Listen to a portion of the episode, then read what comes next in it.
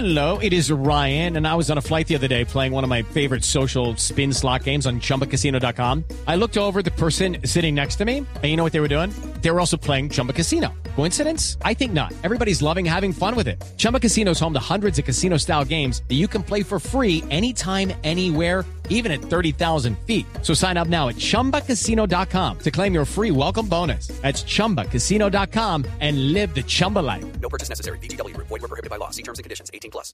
La ministra de Educación es la doctora María Victoria Angulo, que nos acompaña en este momento aquí en Blue Radio. Ministra, buenos días.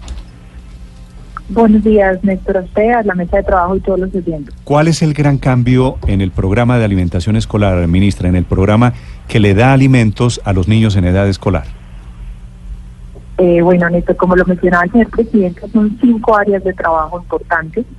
La primera era responderle al país y al PAE con más recursos, recursos que además van a seguir incrementándose gradualmente todo el, pues, el cuatrenio, particularmente en 2018 conseguimos los recursos para terminar el año para que todas las entidades lograran dar continuidad al servicio de alimentación y en el 2019 va a haber un incremento del 48% en los recursos de inversión. Ese es un primer paso, pero claramente no el único. La lucha contra la transparencia es un segundo eje, muy orientada a trabajar estándares y referentes de precios, catálogos de alimentos, catálogos de proveedores un trabajo muy fuerte y sancionatorio con la Procuraduría, la Fiscalía y la Contraloría que como ayer contaban, pues darán a la luz próximamente muchos procesos que vienen de tiempo atrás investigando y que esperamos que den las sanciones pertinentes y que permitan ir inhabilitando los proveedores que no cumplen con toda la regulación del mercado de alimentos. El tercer eje es calidad, que debe ser una obsesión y es la garantía de que este aporte calórico y nutricional se dé en efecto en las regiones, con un trabajo muy fuerte desde el Ministerio de Salud, el INVIMA, Secretarías de Salud e innovar en lo que son las minutas y los productos asociados a las minutas. ¿Qué quiere decir esto? Tener un menú distinto si estamos hablando de zona rural, de educación o si estamos hablando de las grandes ciudades. Allí los colegios requieren un fuerte apoyo, estar al seno, apoyando ya la instrumentalización del programa y una línea de inversión para el mejoramiento y construcción de cocinas y comedores.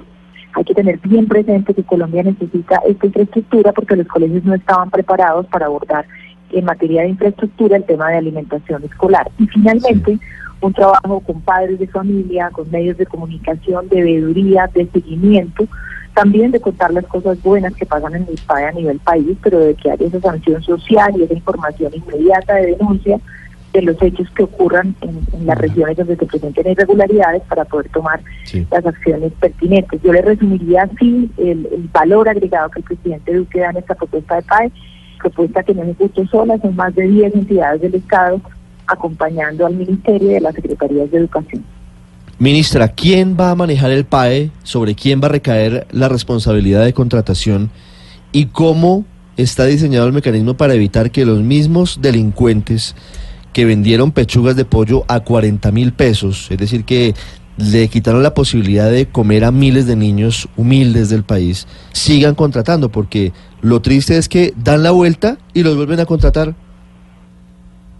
De acuerdo, entonces la primera respuesta es la línea del PAE la tendrá el Ministerio, la ejecución la tendrán las entidades territoriales a las cuales serán transferidos recursos. Recuerde que los recursos son de tres fuentes, del SIT, del COMPE 151 y recursos de inversión. Y la segunda respuesta se la mencionaba anteriormente y es el trabajo que vamos a hacer con Colombia Compra de referentes de precios, de habilitación de proveedores y una publicación también que anhela hacer la Fiscalía como de una lista donde cuente todos los proveedores que están siendo sujetos de investigación que además buscamos que se inhabiliten, que impidan pues lo que usted menciona, que pasa y es como migran de una entidad territorial a otra, cambiando de razón social y todo lo demás.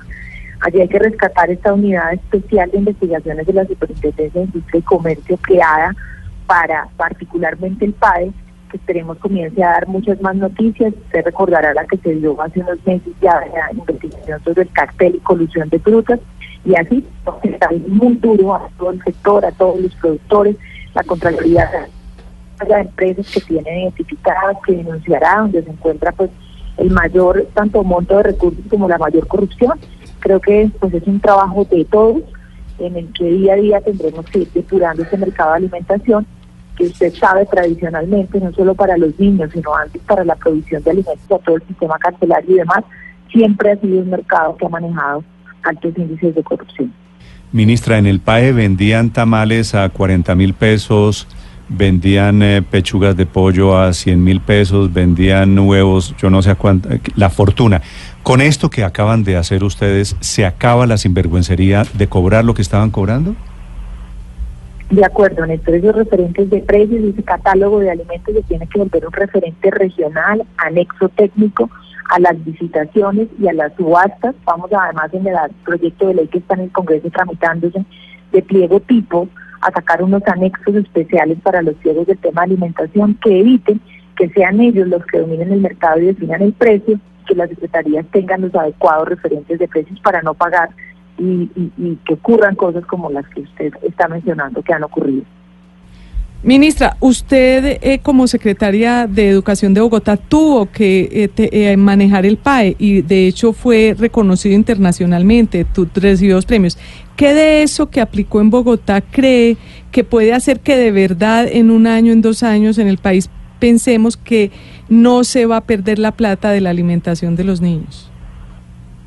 Eh, sí, sí, señora. Yo creo que la experiencia de Bogotá nos ilustra muchas medidas que integramos al programa.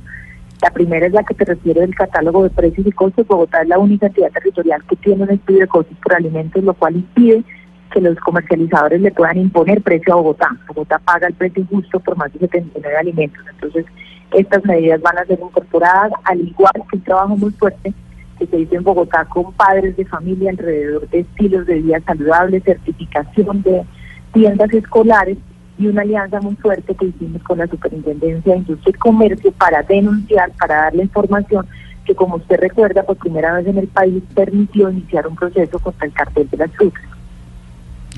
La ministra de Educación, María Victoria Angulo, sobre el nuevo PAE, el nuevo programa de alimentación escolar. 7.47 minutos. Gracias, ministra, por acompañarnos. Feliz día. Mil gracias, Néstor, a usted y a todos los compañeros de la mesa de trabajo y los oyentes que nos siguen. Muchas gracias.